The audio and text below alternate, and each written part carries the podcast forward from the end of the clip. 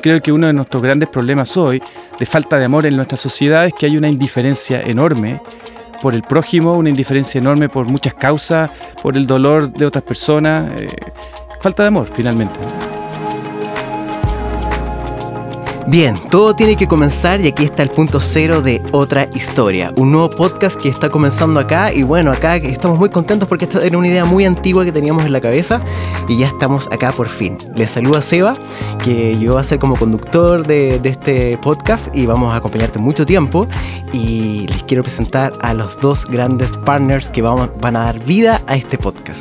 Primero, de la casa, del club de fans. No. Ahí tenés que explicar eso. Sí, bueno, mi nombre es Edu Mujica, yo soy publicista, eh, actor también. En su momento, como dice el SEA, tuve mi club de fans, ¿ah? aunque ustedes se rían. ¿ah? Habían chicas que tenían fotos mías en los cuernos. Así Puede que- reactivarse. en Sí, cualquier puede- momento. en cualquier momento puede reactivarse y estamos acá felices de participar en este post que busca eh, entregar contenido entretenido, eh, distinto y en el fondo contar otra historia. Y mi nombre es Francisco Cifuentes, pastor de Iglesia Áncora y junto con estos dos amigos bastante, bastante locos, estamos aquí empezando este post para que, bueno, de alguna manera es, es trasladar lo que hacemos en los cafés cuando nos juntamos durante la semana aquí al micrófono y seguro va a ser de mucha bendición para los que escuchen. Oye, eh, perdona, pero cuando uno escucha la palabra pastor, se imagina como un caballero así, como con barbita, ¿ah? como con sotana, y uno ve aquí a Francisco que tiene toda la onda, con skinny jeans, chaqueta de cuero, ¿o no? Ese pastor la el, el operador se ríe, ¿ah? Sí, sí, no.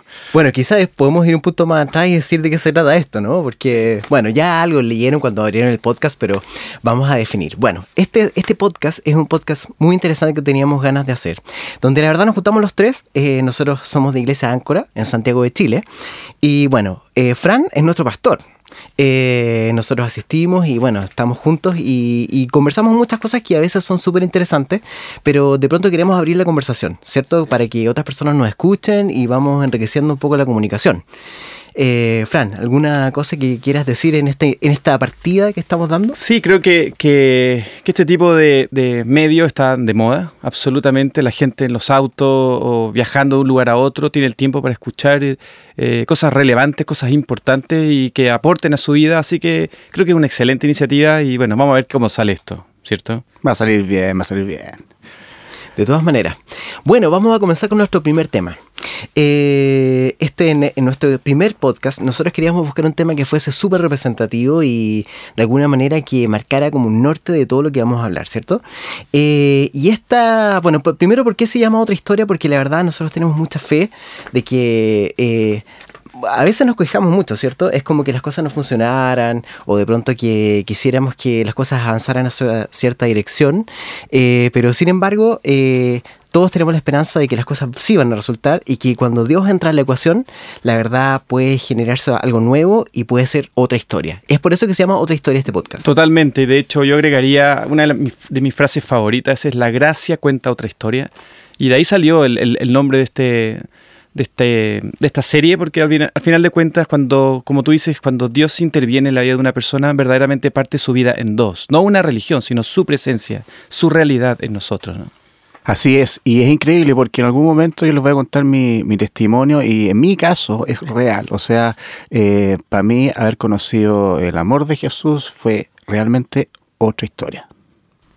Bueno, y para muchos de nosotros la verdad ha sido así, pero eh, es mejor cierto que ir viendo tema por tema y ab- abordando distintos aspectos de esta misma situación, que en el fondo es otra historia porque la verdad Dios hizo otra historia en todos nosotros, pero eso tiene muchas capas eh, y nosotros vamos a tratar de abordarlas en todas sus dimensiones, desde lo social, desde las cosas más a nivel personal, eh, más cosas que tienen que ver con la relación con Dios, etcétera, y hay, mucho que mucho que decir. Y obvia- obviamente no pretendemos tener todas las respuestas. Exacto. ni, ni ser absolutistas con las cosas que digamos, simplemente vamos a compartir nuestros testimonios, lo que nosotros hemos aprendido y recibido de parte de nuestra experiencia, vida y lo que Dios nos ha enseñado, pero obviamente no, no se trata de dar la respuesta a todas las inquietudes del universo.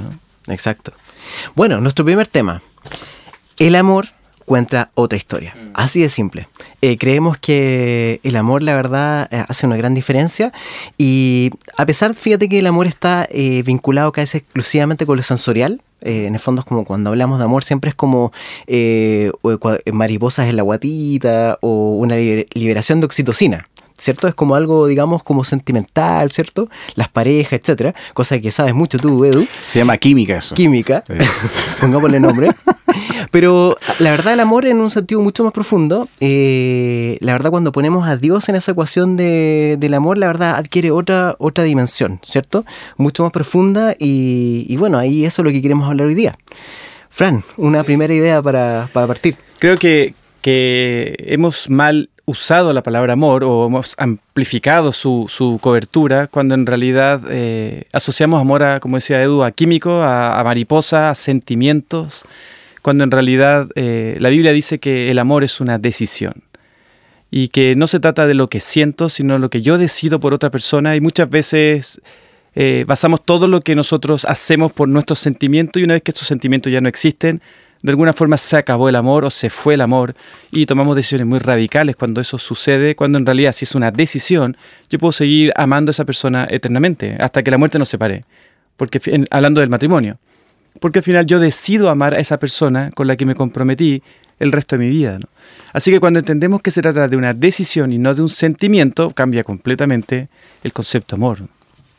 Qué increíble. Tú sabes que la palabra, cuando escuché por primera vez que el amor era una decisión, para mí fue como un quiebre de paradigma, realmente, porque, eh, porque normalmente, como estás hablando tú, eh, el amor efectivamente son mariposas en la guata, son sensaciones, es parte de la conquista, pero el que sea una decisión implica que tiene mucho que ver con la entrega, con ceder, con escuchar. Claro, loco, ¿eh? Que, absolutamente. Mira, tiene que ver con esto. Lo que pasa, lo que pasa es que lamentablemente cada vez nos hemos vuelto más sensoriales, sensuales, no sé, cada vez nuestro funcionamiento está en base a lo que siento. Muchas veces ya ni siquiera, ni siquiera mis convicciones existen, todo es lo que yo siento, todo lo que yo experimento, pero valores, principios, convicciones, decisiones eh, están quedando fuera de moda, absolutamente cuando las cosas que realmente permanecen y permanecen y dan fruto son aquellas que nacen de convicciones, de decisiones de, de carácter. Y lamentablemente hoy día el amor es súper volátil, súper temporal, súper pasajero y lamentablemente nadie se compromete mucho tiempo si no me conviene a Dios, si ya no siento nada a Dios y el amor está bastante, bastante vilipendiado, diría yo.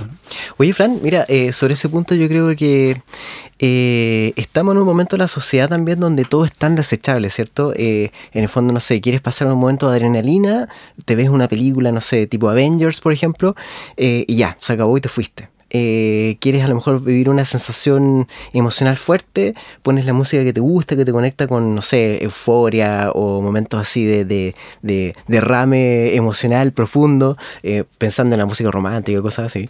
Eh, y, y, la verdad, como que todo está un poco cayendo en esos formatos como de breve consumo, eh, entendiendo que, claro, por ejemplo, te enfrentas a una relación que en el fondo es bastante distinto, es, la vida real, donde una persona a lo mejor no va a estar siempre maquillada, como tus series de Netflix, por decir, sino que eh, la persona a veces no tiene buena cara o está enferma.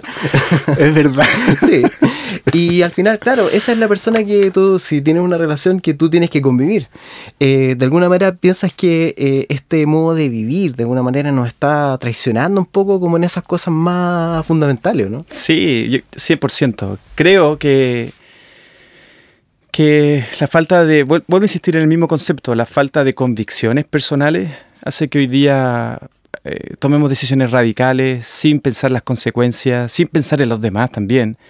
Eh, yo siempre enseño que, el, opuesto al amor no es el odio. Mucha gente dice, no, bueno, ya, ya no, no lo amo, lo odio, y creen que eso fuera lo, opuesto. En realidad, para mí, la, la, lo opuesto al amor es la indiferencia. Es decir, si, el amor es una decisión, la indiferencia sería lo opuesto al amor, porque la, indiferencia no estoy haciendo nada por la otra persona, lo ignoro completamente, no existe esa persona. Y eso verdaderamente es falta de amor. Eh, el odio es una reacción, así que de alguna manera igual estoy haciendo algo por alguien, lo odio, pero, pero estoy haciendo algo. la indiferencia es no hacer nada por esa persona y creo que uno de nuestros grandes problemas hoy de falta de amor en nuestra sociedad es que hay una indiferencia enorme por el prójimo, una indiferencia enorme por muchas causas, por el dolor de otras personas. eh, falta de amor, finalmente, ¿no? falta de Dios en la vida de la gente. Mm, es verdad. Oye, el, el, el tema ese de, de- del amor en pareja, fíjate que la mayoría de mis amigos que tengo que están solteros, eh, se repite lo mismo. Y Eh, usted, yo, ah, yo, sí, yo también. bueno, Un que- poco de amor para él. pasamos el dato, pasamos el dato, Sí, obviamente. Oye, eh, es que se me fue la idea. Ah, entonces, el tema es que, claro, uno cuando de repente enfrenta una relación y empiezas a, a sentir que la persona te está gustando, fíjate que pasa algo súper loco porque te empezás a asustar. Mira lo que te voy a decir, ¿ah? porque te empiezas a poner vulnerable. Cuando uno se muestra tal cual como está, uno se vuelve vulnerable. Y en esta sociedad, no por ser ni, ni, ni cartucho ni nada, la sociedad te, te, te, te enseña, te muestra que uno tiene que ser fuerte, ganador, winner, ¿cachai? Líder. Y no ponerse eh, en un estado de vulnerabilidad ante, ante una pareja en este caso. En todo caso, yo creo que, bueno, hay, un punto importante. Yo creo que nuestra sociedad cada vez más ataca eh, ese sentimiento de debilidad. De alguna manera es una sociedad enemiga de la debilidad. Eh, y también, bueno, vemos que cuando Dios actúa en tu vida, tú necesitas de cierta, digamos, eh, reconocer tu- tu- tus errores, necesitas ver dónde están las cosas no funcionando bien. Y eso en parte es debilidad, reconocer tu debilidad. Eh, siendo que estamos entrenados para ocultar nuestra debilidad. Sí, es, es, es una paradoja eh, interesante, porque al final es cierto que queremos mostrarnos ganadores y exitosos y winner, pero realmente lo atractivo de alguien es su humildad, es su vulnerabilidad, son sus debilidades. Lo que a mí me atrae de una persona y realmente quiero acercarme y conocerlo más es, es su, es, es que es un ser humano hecho y derecho, digamos. Y toda esta imagen ganadora muchas veces es atractiva, pero en realidad en la práctica no lo es, porque no todos van a ser así, no todos van a llegar a eso. Yo creo que cuando Jesús vino a la tierra, Él no se mostró eh, exitoso, ni winner, ni ganador, Él se mostró vulnerable, Él se mostró débil eh, eh, en ciertas ocasiones, sin embargo, Él, él amó profundamente a la humanidad, se, se, se interesó por ella, se comprometió con ella y se mostró tal cual Él es, 100% humano, 100% Dios, amando a la tierra. Y para mí eso es, para mí eso es atractivo. Eso es atractivo. Y que, quizás existiendo la posibilidad de que si había uno que podía llegar a ser el super, super winner, Claro, era Jesús, ¿no? exacto. O sea, esperado por los judíos, en el fondo, para tomar como la posición de máximo poder, es- esperado por generaciones, profetizado, etcétera Y llega y de alguna manera da un golpe a la cátedra y dice, hey, no, yo voy a optar por ser el último, eh, voy a amar a todos los demás y voy a hacer las cosas de otra manera, o sea, otra historia. Por supuesto, otra historia. Piensa, piensa en la, en la cantidad de jóvenes que admiran personas exitosas, pero muchas veces cuando uno está, por ejemplo, me toca enseñar la Biblia todos los domingos y predicar desde una plataforma, pero las veces que la enseñanza más queda y cuando más la gente se siente identificada con la enseñanza es cuando yo me muestro vulnerable, cuando muestro que hay una debilidad en la, en la que Dios está trabajando en mi vida y no me muestro exitoso y, y súper ganador en todo, la gente dice, "Ah, yo soy como Él, y si Dios lo hizo en Él, lo puede hacer en mí. Entonces yo creo que tenemos los valores súper trastocados en cuanto a éxito, amor, eh, compromisos, convicciones. Y, y volviendo al tema, es eh, el amor de Dios cuenta otra historia. El amor de Dios no es igual a nuestro amor. Nuestro amor es más negociable. Tú me amas, yo te amo, tú me tratas bien, yo te trato bien. Pero el amor de Dios es incondicional. Él dice Dios, yo te amo a pesar de ti. Yo te amo a pesar de que tú no puedas darme de vuelta lo que yo requiero o yo pido. Y eso es un amor verdadero, un amor incondicional y un amor que no espera nada a cambio. Y sería muy distinta nuestra sociedad si amáramos sin esperar nada a cambio. Me pasa que cada vez que escucho este tipo de, de, de, frase o de pensamiento, digo qué bacán que todo el mundo fuera capaz de, de, de entender esto así, de que va más allá de instituciones, de personas, etcétera. Porque finalmente qué cosa más rica que sentirse amado por tu papá, pese a todos tus tus errores, tus condoros, tus tu, de repente los pensamientos que te traicionan, conductas, etcétera. Sabes que tienes un papá que está ahí para tomarte la mano y llevarte hacia adelante siempre. Exacto. Dice, literalmente la Biblia dice que nada nos podrá separar del amor de Dios. Nada, absolutamente nada. Así que no hay nada tan grave que puedas hacer para que Dios te deje de amar, ni nada tan bueno que puedas hacer para que Dios te ame más. Simplemente Dios te ama y listo. Con amor eterno te he amado, por tanto te extendí mi misericordia. Así que se trata de confiar en ese amor incondicional y nosotros apropiar ese amor incondicional y amar a la gente de esa misma forma. Fran, mira, yo creo que ahora está pasando algo muy, como muy fuerte en la sociedad, eh, donde de alguna manera, bueno, estamos en una sociedad súper narcisista, Mm. eh, lo, lo veníamos comentando un poco antes de, de este episodio, y, y de alguna manera los psicólogos y los sociólogos están súper alarmados por lo que está pasando un poco por eh, la influencia de las redes sociales, Mm. eh, eh, especialmente. Digamos, adolescentes que están viendo, viéndose enfrentados y jóvenes a una estructura de aprobación que tienen que eh, ellos cumplir, a llegar a un estándar de imagen para poder ser aceptados, que, no sé, cuando nosotros éramos chicos, digamos, era impensado que, hubiese, que fuese a pasar así. Y nadie sabe a dónde vamos a llegar tampoco. Mm. De hecho, en la, por ejemplo, hay universidades norteamericanas como la, Universidad de San Diego, por ejemplo, que ha estado haciendo estudios desde hace ya como unos 10 años sobre, por ejemplo, la- las redes sociales, Facebook y todo eso, y ha, y ha mostrado algunos insights como bien interesantes. Por ejemplo, que eh, el, el tema del narcisismo como patología, porque eh, Freud eh, la instauró como patología, o sea, no es una solamente el mito griego de. Narciso eh, que fue condenado en el fondo al mirarse al espejo a ahogarse en su propia imagen, de alguna manera. Eh, pasa que empezaron a revisar y se dan cuenta que desde 1980 eh, ya se considera como una epidemia la- el Wow. narcisismo.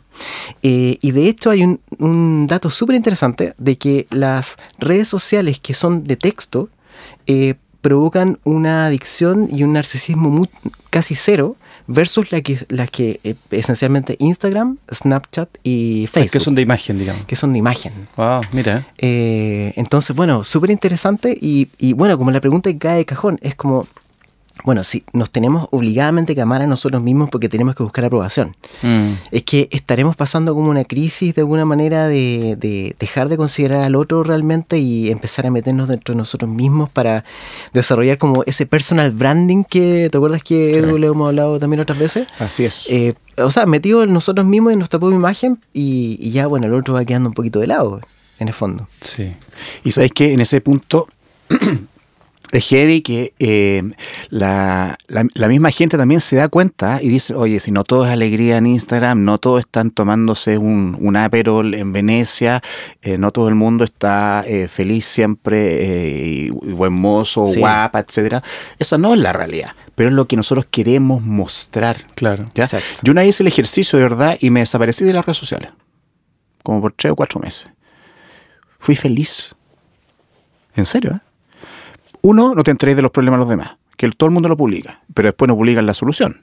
Entonces que ahí tú como, ay, pobrecito, ¿cierto? Dos, eh, esa cosa de, de, de, de repente necesitar, posteaste algo, hoy no tuve like, o tuve pocos likes, ¿qué pasó? Es, un- es una cosa bastante enfermiza. Una ¿eh? ansiedad. Sí, totalmente. Así que estoy totalmente de acuerdo contigo. O sea, Sí, yo, yo, yo, yo tengo una postura un poquito más amable hacia las redes sociales porque todo en la vida en exceso, cualquier cosa puede ser dañina y puede ser beneficiosa. Depende mucho del corazón con que se hace, depende mucho del motivo por qué se hace, el propósito por el que se hace. Y, en ese sentido, por ejemplo, eh, a mí me encantan las redes sociales, comunico parte de mi mensaje y lo que quiero compartir a través de las redes, pero también me, me comunico con mis hijos, que son adolescentes y que están full conectados y nos escribimos por ahí, nos, nos mandamos mensajes, nos mostramos cosas. Y, creo que, todo tiene que ver con eso, con, la identidad, la, imagen que tengo en mí mismo, lo que quiero lograr con la red social, por qué la tengo, para qué la tengo. Es cierto que masivamente está provocando lo que tú dices. Y a insistir, que cuando el amor de Dios llega a la vida de una persona, eh, cambia su historia. Entonces ya la red social no es lo que era, se transforma en otra cosa. Y la oportunidad de conectar con gente en otros países, la oportunidad de ver lo que están haciendo otros afuera, inspirarme, eh, motivarme a hacer ciertas cosas porque lo vi en la red. Es decir, todo depende finalmente de- del corazón de cada persona. ¿no? Es que, bueno, yo creo que, lo que con lo que tú dices, Fran, la idea de comunidad Mm, sigue siendo poderosa y sigue siendo algo que en donde tú estés puedes estar en una comunidad que te puede eh, llevar por el despeñadero, por decir, O puedes estar en una comunidad que te puede inspirar y potenciar. Exacto. Eh, también tiene que ver un poco con eso, ¿cierto? Sí, 100%. Así que no todas, las, no todas las cosas son malas en sí mismas, solo que es nuestro corazón el que está vacío, el que necesita ciertas cosas que solo están en Dios, en, una relación personal con Dios, y específicamente hablando del amor, Dios es amor, y por eso la mayor necesidad del ser humano es de amor, porque Dios es amor. En otras palabras, la mayor necesidad del ser humano es de Dios, pero terminamos buscando ese amor en cualquier parte, en cualquier cosa. Y ahí es donde nos empezamos a frustrar y a sentir vacío hasta que llega Jesús y cuenta otra historia en nuestra vida. Qué bacán, fíjate que ahora en este mismo momento, escuchando al Fran, tú me, me hiciste eh, repensar lo que planteé recién de repente como tan drásticamente. Y eso es lo, eso es lo bueno de este tema, que tú de repente te, te encontráis con posturas, que las palabras de Fran están llenas de amor, y te das cuenta que sí, a veces uno es drástico, efectivamente. Y claro, eh, por ejemplo, Instagram, yo he visto eh, gente que publica cosas maravillosas, sus fotografías, eh, pinturas, qué sé yo, están transmitiendo algo hacia, el- hacia, la, hacia la gente. Entonces, sí, Fran, buena, voy a, no voy a ser tan drástico. Voy a seguir en la red. Voy a seguir no me voy a salir. no voy a salir, de verdad. Bueno, lo que estamos claros es que con redes sociales o sin redes sociales, la necesidad de amor está fuerte. Absolutamente. Y si no tenemos amor, la verdad nos vamos a entretener lo que sea. ¿no? Sí. Vamos a rellenar ese, esa necesidad como sea, porque, bueno, somos seres humanos. Sí, y, y más triste, mendigamos amor. Mendigamos amor y finalmente buscamos el amor donde no deberíamos buscarlo y encontramos respuesta a nuestra necesidad que muchas veces hacen daño también. Entonces creo que si hay una conclusión que podemos sacar de este episodio es que el único amor que puede satisfacer el alma del ser humano es el amor verdadero, incondicional, eterno, que no tiene principio ni fin, que es el amor de Dios en nuestra vida. Sin ese amor, a ningún lugar, a ningún lugar. De todas maneras. Edu, ya estamos terminando nuestro primer podcast. De hecho, ahí ya sonó la alarma que tenemos que terminar. ¿Algunas palabras para el cierre? Eh, nada, pues eh, muchas gracias a quienes nos, nos van a escuchar o quienes nos están escuchando ahora. Y yo lo pasé el después, en serio, y aprendí. Me encantó. Estoy feliz. Genial. Voy a venir al próximo. Bueno, e- esa es la idea, un poco tener una conversación sobre un tema, eh, que tú puedas escucharnos y, y también tener tu feedback. O sea, ojalá que nos puedas seguir en redes sociales, busca sobre Iglesia Áncora, vamos a nosotros estar en contacto contigo. Eh, la idea es poder hacer una comunidad, ya con lo, con lo que estábamos hablando, acercarnos eh, y también si tienes temas también para que nosotros podamos eh, hablar o de repente si quieres mandar un audio de WhatsApp, también quizás lo podemos poner y, y compartir alguna pregunta, lo que, lo que quieran, ¿cierto? Sí, exactamente. Y si quieren visitarnos es en, eh, en la iglesia, es en Sala Gente, la discoteca Sala Gente, ahí mismo, domingo a las 6 de la tarde estamos reunidos, así que son bienvenidos. Eso es notable, ¿ah? una iglesia, una discoteca es notable. Bueno amigos, desde Santiago de Chile, un abrazo grande eh, y nos vemos en la próxima. Bye. Chao.